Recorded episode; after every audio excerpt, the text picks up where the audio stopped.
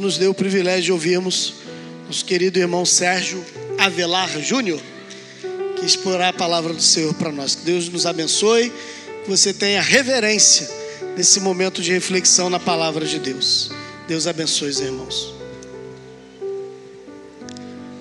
Amém, irmãos. Graças e paz da parte do Senhor Jesus. Amém? Amém?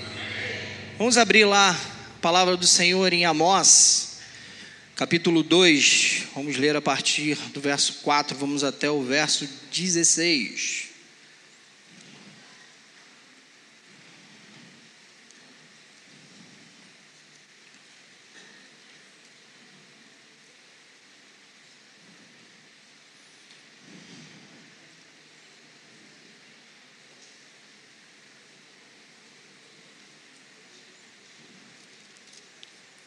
Profeta Amós, capítulo 2, dos versos 4 ao 16.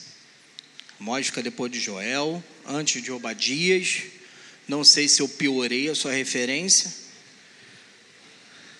Espero que não. Obrigado, Davizinho. Peço a você que tiver um tempinho no seu individual, nas suas quando você fizer suas orações, que ore pela minha família.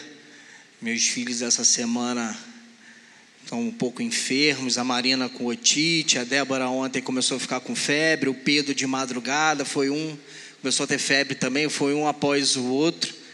Então, se você tiver um tempinho, lembre de mim, lembre da minha família, porque a Gabi está bem, só ficou com as crianças em casa, mas a gente fica um pouquinho cansado, né? Mas louvado seja o Senhor que nos dá força, nos guarda, nos anima. A vontade dela e a vontade de todos eles é estar aqui como sempre com os irmãos. Vamos ler a palavra do Senhor então, em Amós, capítulo 2, a partir do verso 4 ao 16, que diz assim: Assim diz o Senhor: por três transgressões de Judá e por quatro não sustarei o castigo, porque rejeitaram a lei do Senhor e não guardaram os seus estatutos. Antes, as suas próprias mentiras os enganaram, e após elas andaram seus pais. Por isso, meterei fogo a Judá, fogo que consumirá os castelos de Jerusalém. Assim diz o Senhor: por três, por três transgressões de Israel, e por quatro não sustarei o castigo, porque os juízes vendem o justo por dinheiro e condenam o necessitado por causa de um par de sandálias. Suspiram pelo pó da terra sobre a cabeça dos pobres e pervertem o caminho dos mansos. Um homem e seu pai coabitam com a mesma jovem e assim profanam o meu santo nome. E se deitam ao pé de qualquer altar, sobre roupas empenhadas, e na casa do seu Deus bebem um vinho dos que foram multados. Todavia eu destruí diante deles o amorreu, cuja altura era como a dos cedros e que era forte como os carvalhos, e destruí o seu fruto por cima e as suas raízes por baixo. Também vos fiz subir da terra do Egito, e quarenta anos vos conduzi no deserto, para que possuísseis a terra do amorreu. Dentre os vossos filhos suscitei profetas, e dentre os vossos jovens nazireus. Não é isto assim, filhos de Israel, diz o Senhor. Mas vós aos nazireus destes a beber vinho, e aos profetas ordenaste, dizendo: Não profetizeis. Eis que, farei, eis que farei oscilar a terra debaixo de vós, como oscila um carro carregado de feixes. Nada valerá a fuga, perdão, de nada valerá a fuga ao ágil, o forte não usará sua força, nem o valente salvará sua vida. O que maneja o arco não resistirá, nem o ligeiro de pé se livrará, nem tampouco o que vai montando a cavalo salvará sua vida.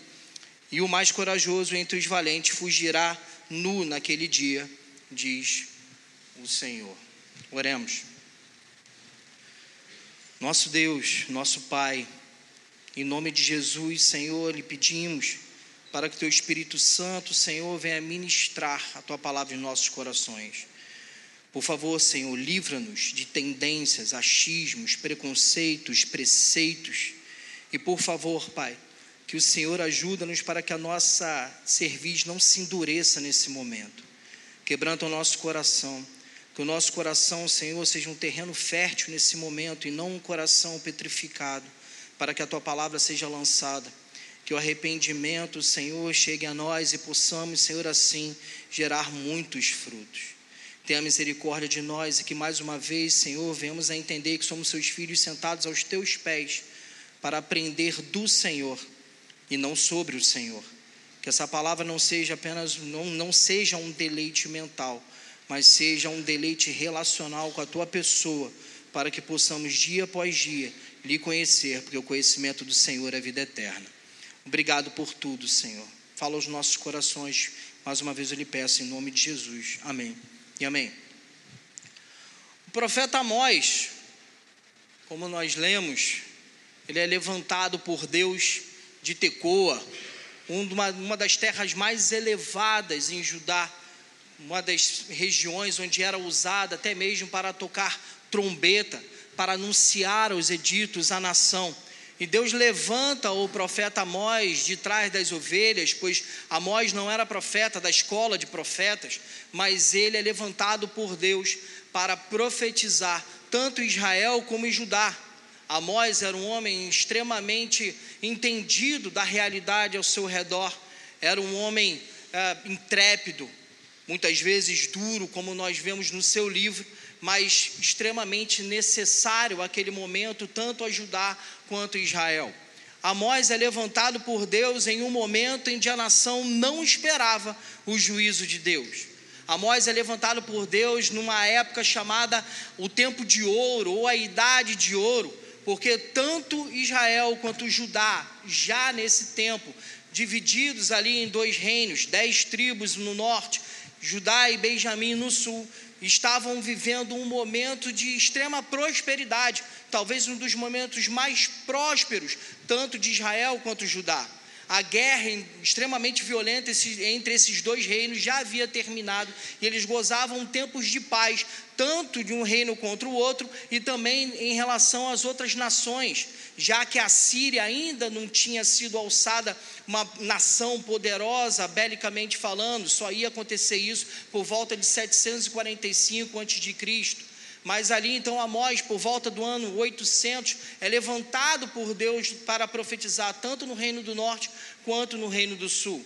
No reino do norte, Jeroboão II era um rei consolidador, assim como Uzias também em Judá, expansionista, cada vez mais aumentava o seu território. E tanto Judá quanto no reino do norte, eles tinham o controle da questão mercantilista, ou seja, do comércio marítimo, e assim acumulava riquezas e riquezas cada vez mais.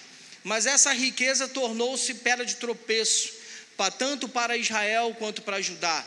Essa riqueza fez os seus corações serem endurecidos. No momento de crise, muitas vezes nós refletimos, muitas vezes nós paramos para fazer uma reflexão da nossa vida, da nossa conduta, e muitas vezes em momentos de prosperidade nós assim não o fazemos. É por isso que o apóstolo Paulo vai dizer que ele aprendeu um segredo em Filipenses capítulo 4, em ter muito e em ter escassez, porque nós precisamos saber viver tanto na bonança quanto na escassez. E não era o que Israel e que Judá viviam nesse momento. Pelo contrário, a opressão ao pobre aumentava cada vez mais, como nós lemos e vamos uh, expor um pouquinho mais no texto que nós acabamos de ler. As sentenças, o judiciário era comprado, o templo foi aviltado, o culto do Senhor, a religião havia sido adulterada. Porque por instrumentos políticos, Jeroboão II, a gente vê isso em segundo, segundo Reis, capítulo 12, a gente vê que Jeroboão II, ele agora insere tanto templos em Betel quanto em Dan. Dan ali no norte, Betel no sul. A gente vê as questões sobre a guerra e a gente está vendo alguns ataques no sul, algum, alguns ataques no norte. A gente vê Israel um país pequeno, uma nação pequena. E nesse momento, então, de divisão, o território era pequeno. E a gente vê ali o Jeroboão II, rei de Israel, colocando ali sacerdotes, altares, inovações religiosas, para que o povo não descesse ao Reino do Sul, já que no Reino do Sul é que estava ali o culto, o altar, Jerusalém, os sacrifícios. Então, para que o povo não descesse religiosamente para o Sul e ali se envolver politicamente e comercialmente falando, Jeroboão ele traz então inovações religiosas ali no Reino do Norte trazendo altares, templos e novos sacerdotes não comprometidos com a religião do Senhor, e ali trouxe inovações para este culto, deturpando totalmente o culto ao Senhor trazendo então a adoração, apesar de Jeú ter acabado com a adoração a Baal, a adoração ao bezerro de ouro ainda continuava. Então Jeroboão traz essa inovação e ele mesmo vai dizer: Olha, eis aqui o Senhor que te tirou da terra do Egito. E ali o culto tinha sido deturpado, as questões políticas, econômicas, sociais eram um caos. E o pior, por conta da escolha de Israel, tanto Israel quanto Judá tinha ciência de que o juízo de Deus nunca viria porque eles eram nação, a nação escolhida. O equívoco da escolha de Israel trouxe com que eles tivessem uma teologia errada, entendendo que, como eles eram o povo escolhido, como eles estavam ali trazendo os ritos religiosos, celebrando as festas do Senhor, eles estariam então subornando a Deus na sua religiosidade, como se Deus pudesse ser comprado, como ofertas, como nós vemos em Miqueias capítulo 7. Como Deus pudesse ser comprado com um culto cantado, quando nós vemos até mesmo em Amós capítulo 5. Como nós vemos as reuniões solenes sendo denunciadas esse pecado em Isaías capítulo 1, verso 13 como se Deus amasse só o rito, só o externo, a religião fria, vazia, e pudesse ser comprado com essas cerimônias. Mas o Senhor não separa a vida de culto. Mas o Senhor não separa a nossa vida diária, o nosso culto diário, das nossas reuniões solenes. E Israel, tanto quanto Judá, ainda viam na sua prosperidade o favor do Senhor. Quantos de nós não estamos vivendo uma vida tranquila financeiramente falando, tranquila no casamento, na família, na profissão, e achamos que isso é sinal do favor de Deus? E achamos que Deus tem nos considerado aprovados porque as coisas têm sido prósperas. Israel não esperava o juízo de Deus que viria dez anos depois, a partir da Síria. E nós muitas vezes vivemos como entorpecidos, achando que a nossa conduta cristã tem sido agradável aos olhos do Senhor, porque, entre aspas, está tudo bem. Então a principal mensagem de Amós era um povo que entendia, porque tinha sido escolhido por Deus, poderiam viver uma conduta de vida separado dos ritos. E aqui nós entendemos que o livro de Amós é uma trombeta para aquele tempo e para todos os tempos até a volta de Cristo Jesus. É a trombeta do Senhor para nós essa manhã, é a trombeta do Senhor para a sua igreja para que possamos entender que Deus de fato não separa a nossa vida, a nossa conduta das nossas reuniões solenes, do nosso domingo, dos nossos cultos na coletividade, quando nós estamos celebrando ao Cristo que nos transportou do império das trevas para o reino do seu Filho amado, se é que de fato fomos transportados. Porque quando nós olhamos essa realidade caótica do texto que nós lemos, nós precisamos entender que Israel já tinha se apartado do Senhor. Judá já tinha se apartado do Senhor. Nós vemos a história de Israel, depois da divisão do reino, 19 reis governaram Israel. Nenhum deles andaram com o Senhor. Quando eu digo Israel, o reino do norte, nenhum deles andaram com o Senhor. Por isso, a Assíria vem como justo juízo de Deus, leva embora todo esse povo e o reino do norte nunca mais retorna.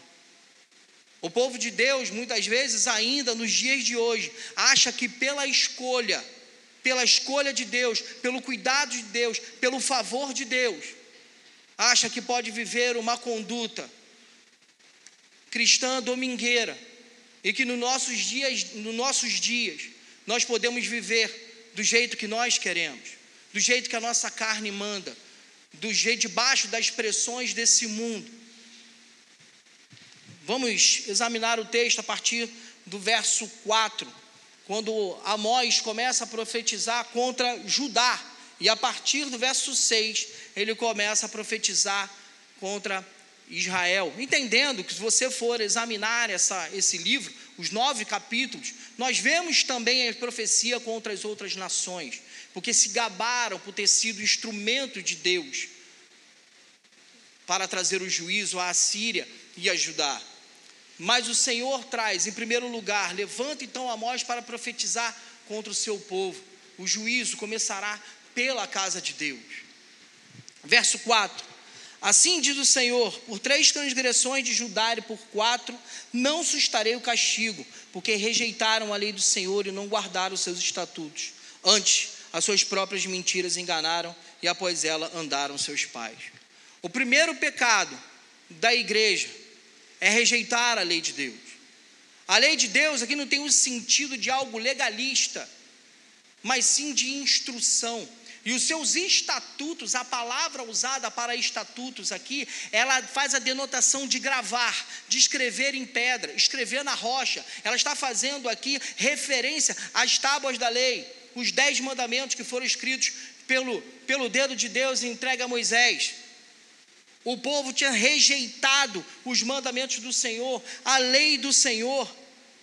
Eles não guardaram os estatutos. A primeira coisa, quando a gente precisa entender que a, apostasia, o desvio do povo de Deus, a primeira coisa é rejeitar. E rejeitar a gente pensa que é apenas não ler, não meditar. Mas rejeitar é ser indiferente, também ter o um descaso em relação à lei de Deus quando nós preferimos ouvir o nosso próprio coração, a nossa própria vontade, e esquecemos a lei do Senhor para agir em benefício próprio. O povo não se desvia, o caos, o juízo de Deus não vem da noite para o dia. Ninguém se desvia à toa. Da noite para o dia eu acordo e falo, não quero mais ser cristão. O autor aos Hebreus, no capítulo 2, verso 3, ele vai dizer: Não negligencieis tão grande salvação. Nós começamos negligenciando o momento de oração, o momento de meditação na palavra, o momento de comunhão. E quando nós vamos negligenciando, nós vamos iniciando uma rota extremamente perigosa. Rejeitar a lei de Deus, negligenciar a lei de Deus, é o começo de, da derrocada do povo de Deus. Precisamos instituir novamente nas nossas casas o culto doméstico, a meditação com os nossos filhos, a meditação na palavra, não negligenciar esse momento. Aqui é uma ordem trazida por Amós. Primeiro, o povo rejeita os estatutos do Senhor, rejeita a lei do Senhor. E aí nós vemos dez anos depois o juízo de Deus vindo através da Síria. Quando Deus, quando Deus for punir de forma última e final este mundo, que também será com fogo, como o apóstolo Pedro vai dizer em uma de suas cartas. A gente precisa entender que isso também virá não só a esse mundo, mas também aqueles que dizem ser cristãos e não são. Nós precisamos entender que o juízo de Deus ele vem sobre essa sociedade que tem revelações de Deus, a revelação natural, a revelação moral. Paulo vai dizer em Romanos 1, Salmos 19 vai dizer isso também, que todas as coisas criadas tributam a glória de Deus, comunicam a existência de Deus. Ninguém é indesculpável diante de Deus. Só que o povo de Deus tem a revelação especial e a igreja tem a revelação final em Jesus Cristo. O que nos traz uma responsabilidade muito maior. E é contra essa revelação que chegará o juízo de Deus, chegará o julgamento de Deus pela sua casa. Quando negligenciamos então essa revelação, começa a nossa derrocada. E o Senhor, através do levantando profeta, levantando pregadores inspirados, levantando exemplos vivos, Ele está nos chamando ao arrependimento nos, chamamos a, nos chamando a voltar novamente para a Sua lei, voltarmos à Sua palavra. Quantas abobrinhas nós não temos escutado por aí, quantas filosofias vãs desse mundo. O pregador do TikTok que prega ali, a gente vê aquelas 30 segundos, eu não sei porque eu não tenho TikTok, mas acho que é 30, 20 segundos, aquela palavra sem contexto, mas vale para massagear o nosso ego, para trazer uma teologia humanista, hedonista e nós temos dado ouvidos a essas coisas. e não a palavra de Deus, e não o cumprimento da sua santa lei. E aí ele segue ainda no verso 4 para dizer que as suas próprias mentiras o enganaram e após ela andaram seus pais. Aqui as mentiras está tá ligada à idolatria. Mas aí você vai me dizer, como nós vimos aqui, tanto na pregação da Talita quanto da Isabela, a respeito de idolatria. Você podia estar sentado nesse aí nos nossos bancos e ouvindo as duas falar, mas elas estão falando para um contexto evangélico cristão, que idólatras. Nós somos evangélicos. Um Jesus inventado é um ídolo. Crer no Jesus das Escrituras como ele mesmo nos deixou essa hermenêutica, quem crê em mim conforme as Escrituras. Não crer no Cristo das Escrituras, num Cristo inventado pelas nossas próprias imaginações, conjecturas. Um Jesus inventado por essa sociedade perversa e incrédula. Um Cristo inventado pela moderna filosofia. Também é idolatria. E nós nos entregamos a essa mentira. Nós nos entregamos a, a, a, esses ídolos que fabricamos no nosso coração e seguimos após eles. Nesse momento, Israel e Judá, idólatras, seguiam as inovações religiosas do tempo deles. Quais são as inovações religiosas que nós temos encontrado no nosso tempo? O que nós temos visto hoje do que se chama igreja? Aqui as inovações deles, além de tudo, era pedido ao sacerdote, ao profeta, o profeta benquisto, o sacerdote benquisto, é aquele que dirigia um culto sem pregação, sem mensagem, com sons das liras, com as reuniões solenes, mas traga-nos festas, traga-nos cerimônias pujantes, alegres, mas sem denúncia de pecado. Não é assim que nós temos visto nos dias de hoje reuniões onde a gente tem aí duas horas de culto, uma hora e meia é aquele louvor com 30 pessoas na frente, fumaça, luz. São essas inovações. Aí você chega lá e você diz: Eu vou recarregar as minhas energias para a semana. Eu vou lá, eu vou ouvir uma palavra que vai mais. Ah, eu me sinto tão bem. Aí você chega aqui na primeira igreja batista de Pilares. Domingo de manhã, uma palavra que, com, que que confronta o pecado, que denuncia as nossas mazelas, as nossas inclinações malignas, aí você ainda diz: ah, eu não vou lá mais não. Porque a palavra é muito dura. Eu não vou lá mais não, porque eu saio de lá, eu saio pesado. E aí, como o Valmir diz muitas vezes, não fica triste comigo, não, fica triste com a Bíblia. Eles estavam tentando calar a voz dos profetas. Jeremias foi preso. Os apóstolos foram, houveram tentativas deles serem cerceados pelos principais dos sacerdotes. O próprio Amós, Amazias, tentou calar Amós. E nós vemos os verdadeiros profetas de Deus sendo calados por conta da denúncia do pecado. A denúncia social, a denúncia espiritual, o adultério que havia dentro do templo, essas inovações religiosas denunciadas, eles eram calados, enforcados, mortos, segregados. Não é assim nos dias de hoje. Os pastores que têm sucesso são aqueles que, que trazem essas reuniões pirotécnicas. Ontem eu estava indo levar a Marina no, no, no, hospital, e aí passando pela linha amarela, eu virei para a Gabi, minha esposa, e disse o seguinte: olha ali, ó. Aí num daqueles LEDs que tem ali perto do pedágio, estava o nome de um, de um pastor, agora não lembro agora, é um desses coaches aí, tipo Tiago Azevedo é, David Leonardo, essas galeras que você não deve ouvir, apesar de milhões de visualizações que eles têm na internet, como se fosse um bolo de fezes cheio de moscas ao seu redor. Não é porque as fezes têm moscas ao seu redor que ela é um sucesso e que ela pode ser de fato vista e se alimentado daquilo. Eu estava vendo, acho que eu esqueci realmente o nome do camarada. Assim, pastor fulano de tal, Tour 2024 a turnê do pastor, pastor celebridade, tratado como estrela do rock, eu nunca tinha visto isso. Eu vejo bandas, conjuntos, tour, turnê 2024, pastor fulano de tal, tour 2024, tem uma sequência de datas. O povo compra. O povo quer isso. O povo afastado da verdade. Por haver comichões nos ouvidos, amontoarão mestres para si mesmo, conforme Paulo vai dizer em 2 Timóteo. Estarão doutores para si, para ouvirem o que querem e não aquilo que precisa, não é a denúncia do pecado, mas o massagear do ego. E era isso que estava acontecendo, era essa a realidade deste tempo, em que Amós estava suscitando aqui a profecia de Deus denunciando o pecado. Essas inovações religiosas, e ao mesmo tempo a opressão do pobre, como nós lemos, a, o, o comprar o judiciário. Havia uma lei para pobre, havia outra lei para o rico. E a injustiça acontecia no próprio templo do Senhor, nós vamos ver isso.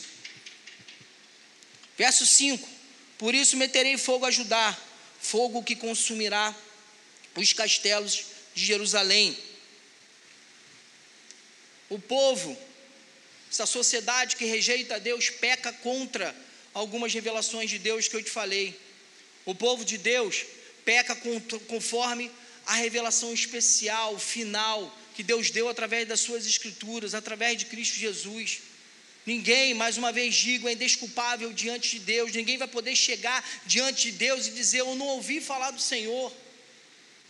Se as coisas criadas não comunicaram para você a existência de Deus, se você não foi após o conhecimento de Deus, ao Deus que criou todas as coisas, você é indesculpável diante dele. Buscar o conhecimento de Deus, como Paulo vai falar em Romanos capítulo 1, porque não se submeteram a Deus, não quiseram adorar a Deus que criou todas as coisas, mas adoraram o Criador, a criatura, aves, quadrúpedes, répteis, répteis naquele, naquele contexto, imperador romano, a própria cidade de Roma, adoraram a criatura e não o Criador.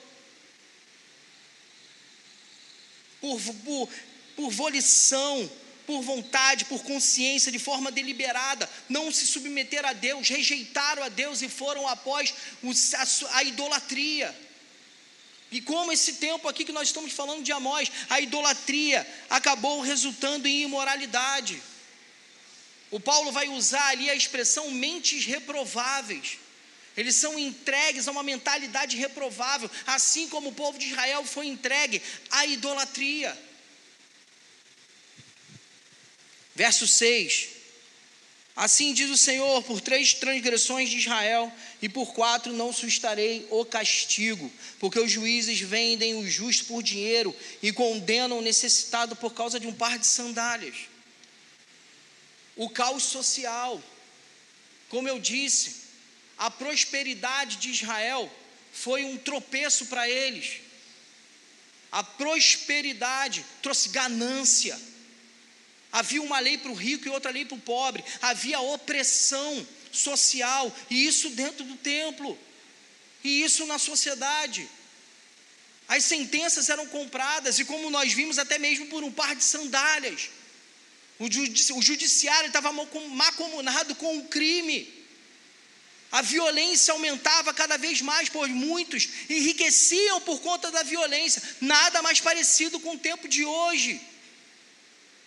Quantas verdadeiras aberrações jurídicas nós não temos visto no meio da nossa sociedade, no meio dessa nação, porque o povo se afastou da lei de Deus. Como nós temos visto o caos moral, espiritual da nação, porque o povo se afastou da lei de Deus.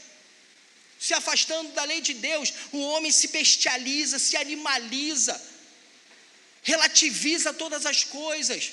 A verdade perde a sua proeminência e tudo é relativo nós não temos mais uma segurança em instituições. Nós não sabemos, se você for processado ou processar alguém, você não sabe o que, que vai sair da cabeça daquele juiz. Nós não sabemos, nós temos incerteza e tudo isso vai mexendo com a nossa vida o tempo inteiro, o tempo todo, mas há uma razão: o povo se afastou da lei de Deus, se afastou dos seus estatutos. Verso 7: Suspiram pelo pó da terra sobre a cabeça dos homens, perdão, dos pobres, e pervertem o caminho dos, dos mansos. Aqui Amós está tá exagerando, dizendo que a ganância era tão grande, porque eles, os pobres sofriam uma certa opressão imobiliária, ou seja, a questão de deixar os seus imóveis em garantia de empréstimos e suas propriedades eram tomadas, porque principalmente os comerciantes, empresários daquele tempo queriam cada vez mais aumentar suas posses e oprimiam os pobres e tomavam suas terras. Aí Amós ele exagera para dizer que até a terra que grudava no suor do pobre, os homens gananciosos ali suspiravam. Tamanha era a ganância. Aqui há um certo exagero para poder Amós enfatizar o tamanho da ganância que havia naquele tempo e a, e a opressão social. Porque o povo se afasta de Deus. Não só as questões espirituais começam a ser vilipendiadas, mas também o tratamento social, o cuidado, o amor uns aos outros. Tudo vem apenas de uma raiz do pecado. Segunda parte do verso 7. Um homem e seu pai coabitam com a mesma jovem e assim profanam o meu santo nome. Mesmo sendo palavra de Deus, tem uns certos versículos que a gente vai falar e nos dá até vergonha. Como Paulo vai falar em Efésios capítulo 5, que o que eles fazem em oculto é até vergonhoso mencionar. Assim como é vergonhoso mencionar nesse momento, a gente sente um certo asco eu estou olhando em algumas feições aqui, depois que eu acabei de ler essa segunda parte, alguns estão assim, ó. E de fato, é nojento. Mas Amós ele traz aqui o tamanho da imoralidade, o tamanho do pecado de Israel, no ápice que chegou, a que ponto chegou.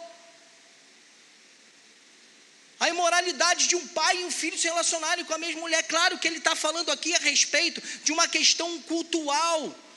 Provavelmente ele está falando aqui a respeito de uma sacerdotisa prostituta do templo, onde o templo é vilipendiado por conta do seu culto adulterado. E havia esse tipo de prática. Quando o povo se corrompe, quando o povo, o povo se afasta da lei de Deus, a moralidade ela vai abaixo. E nós achamos que nós estamos falando apenas do mundo lá fora, de como Pedro vai nomear essa geração perversa e incrédula, deste mundo tenebroso. A gente pensa que nós estamos falando disso, mas o quanto disso não tem acontecido dentro de nossas igrejas. Quando um pai afastado dos caminhos do Senhor, mesmo aqui dentro, não inicia o seu próprio filho na pornografia, porque ele tem que ser homem.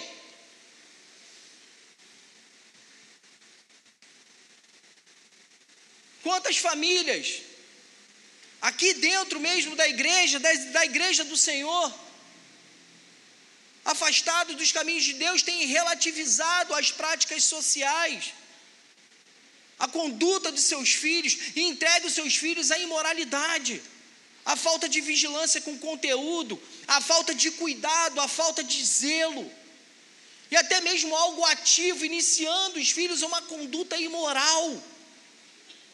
Apesar de tudo, você é novo, você é jovem, vai curtir essa vida. E os próprios pais entregam os filhos à imoralidade, a uma conduta execrável. E a raiz é se afastar da lei de Deus, assim como Israel, assim como Judá. A igreja do Senhor tem sido seduzida por esse tempo presente.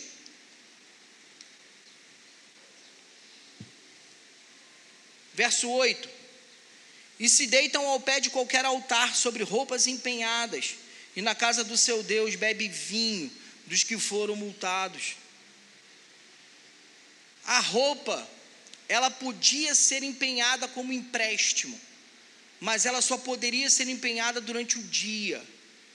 Ela não poderia ser empenhada durante a noite, por conta do clima frio. A noite era usada, a roupa era usada como cobertor.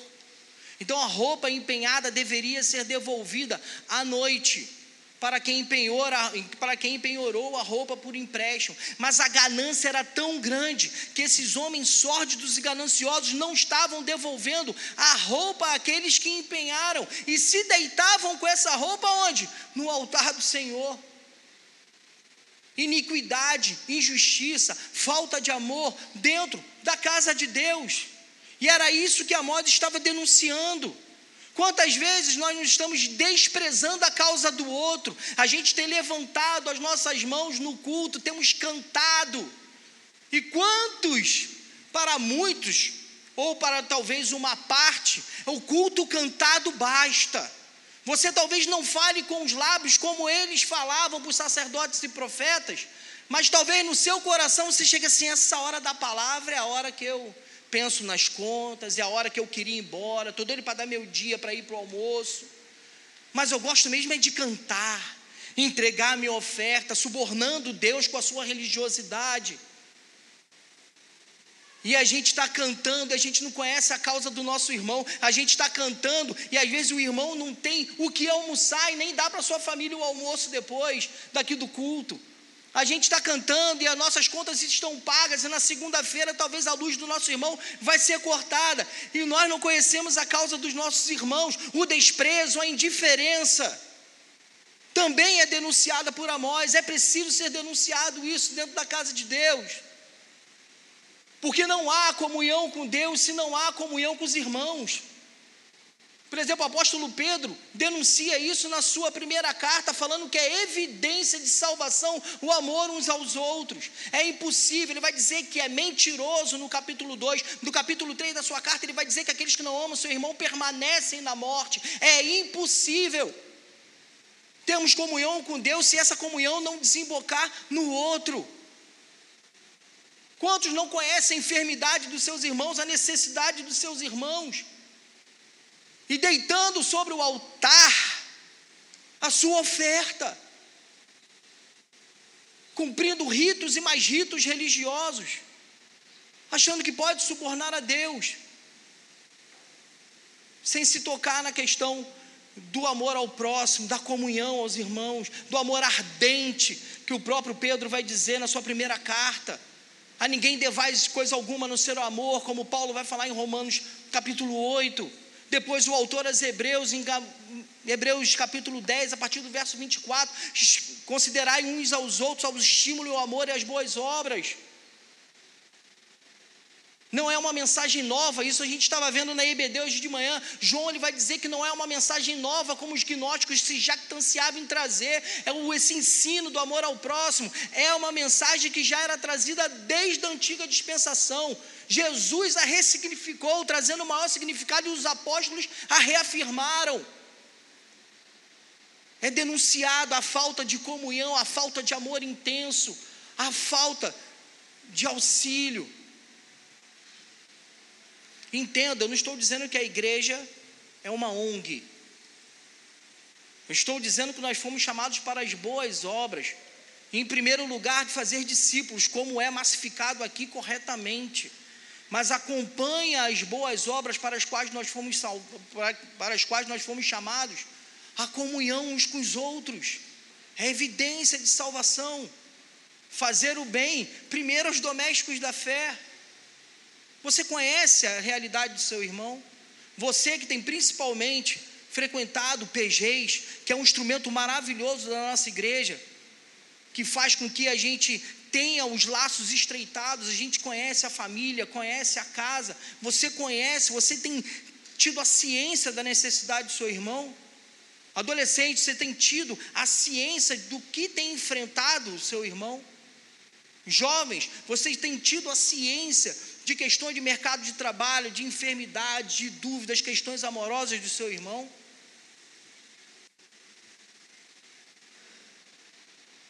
Ainda no verso 9, ele vai dizer que aqueles que bebiam, bebiam ainda vinho dentro da casa de Deus, e esse vinho era comprado através das multas que os gananciosos aplicavam de forma desmedida aos pobres.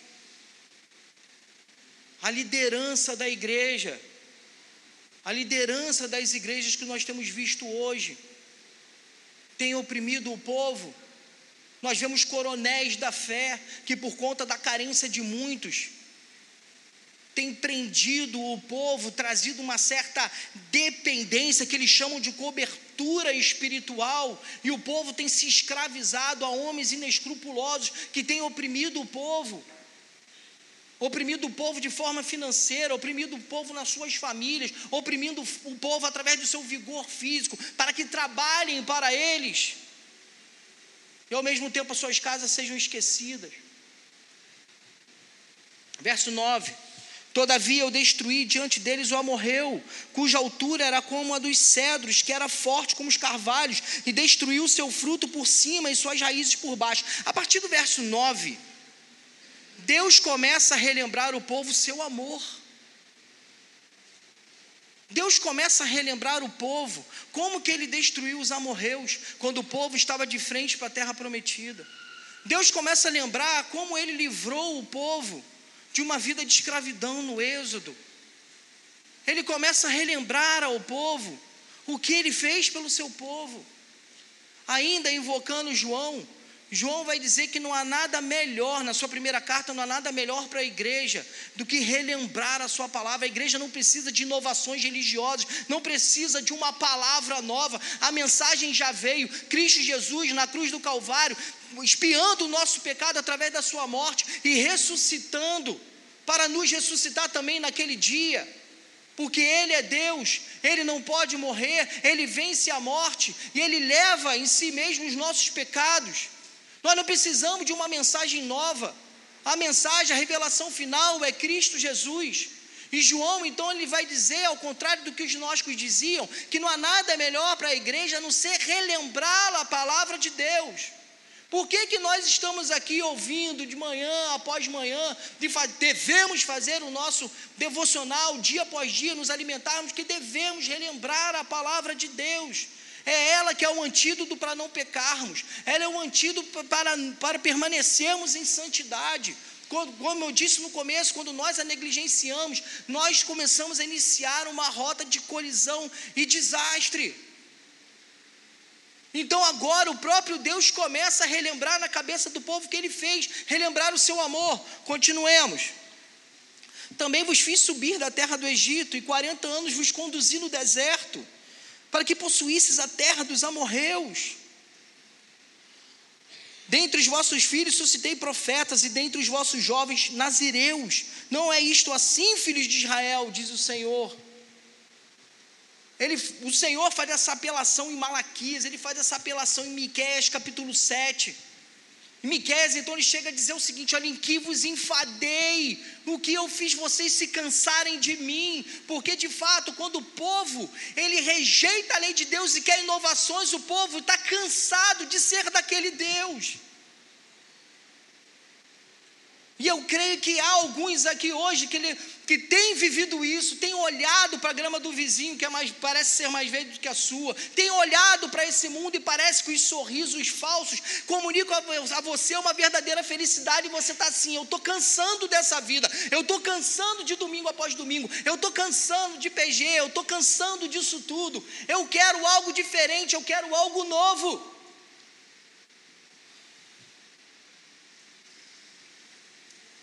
E aí aqui o próprio Deus vai dizer assim: não é isto, filho de Israel, eu não fiz tudo por vocês, eu não tenho conduzido vocês nas suas necessidades, eu não tenho guardado vocês na salvação, eu não tenho dado tudo aquilo que vocês precisam, até mesmo as provações. Eu não fui eu que tirei vocês de uma vida de escravidão, não fui eu que transportei vocês do império das trevas para o reino do meu filho, não fui eu que fiz isso. Deus começa a relembrar o seu amor em nossas mentes e nossos corações. Começa a relembrar a nossa vida, quem nós éramos. Vocês viveram a vida de, de escravidão, do pecado. Como Paulo vai dizer em Efésios capítulo 2, todos os inimigos que nos acorrentavam, éramos por natureza filhos da ira, nós éramos, nós éramos mortos em nossos próprios pensamentos, nas nossas vontades, nós éramos filhos do maligno, tudo isso nos acorrentava, esse mundo hostil era contra nós, ainda é, mas nos escravizava. Tudo isso eu tirei vocês de tudo isso, lhe dei uma nova vida, uma nova história. Não é, não é assim, igreja de Deus. É isso que Amós está dizendo aqui, que o Senhor está dizendo através de Amós. Por que vocês têm se cansado de mim?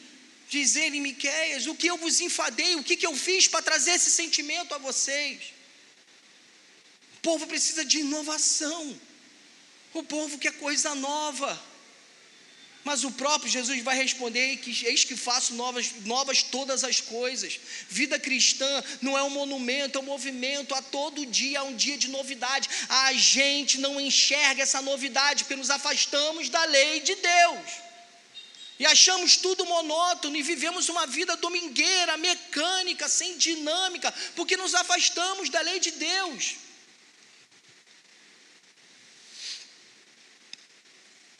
Verso 12: Mais vós aos nazireus,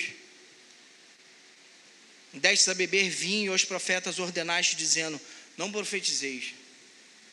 Os nazireus eram um exemplo vivo de busca de santidade e consagração de Deus.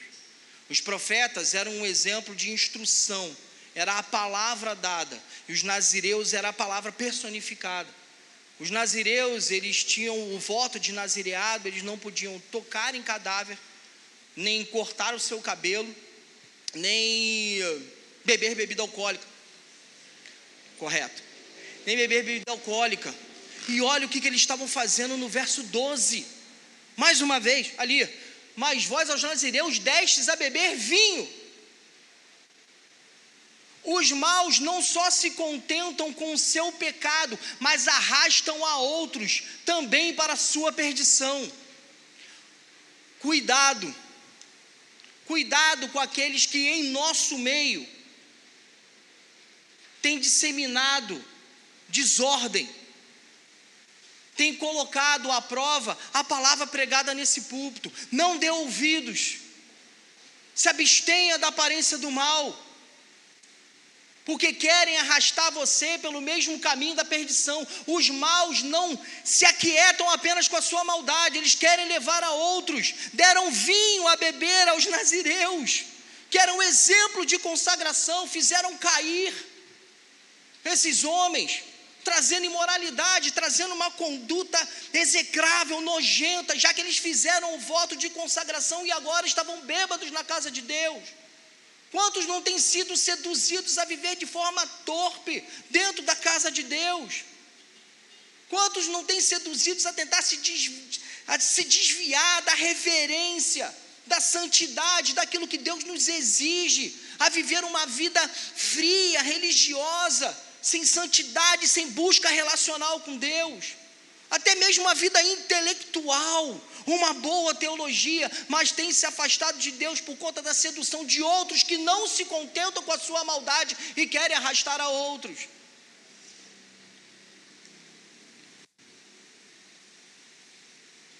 E aos profetas ordenaste, dizendo: Não profetizeis. Não só arrastam a outros para sua maldade, como também quer calar o profeta. Não profetizeis. Chega dessa palavra dura. Bota um cantor famoso aí, Valmir, para encher isso aqui. Vamos fazer festa atrás de festa. Vamos trazer pessoas. Vamos botar até um grupo aqui que atraia pessoas. Vamos encher esse auditório. Vamos trazer o pregador da moda. Mas para de trazer esse tipo de palavra que a gente sai daqui sem vontade, até mesmo de comer um pastel na cantina à noite. Bem que é difícil, povo aqui, a gente, né? Eu tirando por mim, a gente vai mesmo. Felizmente. Mas para de trazer essa palavra dura. Os adolescentes vão para o acampamento, foram para o acampamento na semana passada, e ali é óbvio, tem palavras duras, palavra de, de, de disciplina, de admoestação, tudo isso é por amor a vocês, tudo isso para que vocês se mantenham no caminho do Senhor, porque o coração dessa igreja é que vocês nunca se percam. Mas para, a gente quer aqui um acampamento que a gente possa ficar jogando bola o dia todo, que a gente possa ficar na piscina. Ai, vamos fazer um negócio diferente aqui, Valmir, no domingo. Deixa um, só música aqui, depois vamos fazer um almoço. Para que palavra? Tudo isso porque nós temos nos afastado da lei de Deus. Porque a palavra vai nos confrontar, vai denunciar a nossa vida de trevas. Verso 13. Eu não tenho muito tempo. Mas do verso 13 ao 16, Amós então vai anunciar o juízo de Deus que veio. Verso 13: Eis que farei oscilar a terra debaixo de vós, como oscila um carro carregado de feixes. Aqui Amós está fazendo referência a um grande terremoto que teve. Amós aqui então está colocando Deus como no centro da rédea da história. Deus tem o controle de tudo. Deus tem o controle dos fenômenos naturais. Deus tem o controle sobre outras nações. Não foi a Síria que por si mesmo, por conta da sua própria vontade, em 745 veio e destroçou o reino do norte e aquela população nunca mais voltou. Não foi a Babilônia que em 586 vem e também arrasa com Israel, arrasa com os muros, com os portões de Jerusalém, que arrasa com o templo que mata ali mulheres grávidas, crianças e toma o povo como escravo.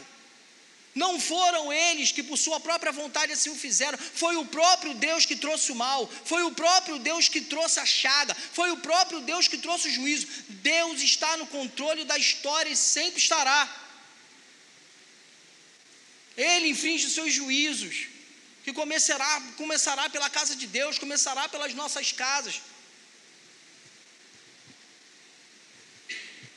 14. De nada falhará a fuga ao ágil. O forte não usará sua força, nem o valente salvará sua vida. Quantos não confiam na sua prosperidade? Quantos não confiam, como Israel estava confiando? Eu falei para você no começo que era o principal mal, o principal objetivo dessa mensagem. Que Amós estava o que? Profetizando a um povo que entendia pela sua má teologia, porque se afastou da lei de Deus, achava que Deus estava com eles o tempo inteiro, o tempo todo. Quantos de nós não coloca na parede da porta da casa assim: se Deus é por nós, quem será contra nós? Aleluia, que maravilha. Mas se Deus estiver contra nós, mas se Deus estiver contra a sua conduta, mas se Deus é aquele que está vindo como inimigo, Horrível coisa cair nas mãos de Deus vivo. E a palavra é escrita para a igreja.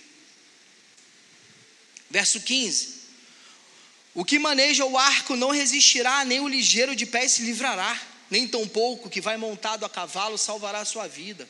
Estou cheio de saúde, prosperidade, família vai bem, casamento vai bem. Isso é sinal de prosperidade, isso é sinal da aprovação de Deus. Nada pode ruir ao meu redor nada vai acontecer. Que história é essa? Que negócio é esse que está sendo pregado? Que juízo de Deus? Está tudo tão bem. E a gente esquece que Jericó caiu num dia só, no sétimo.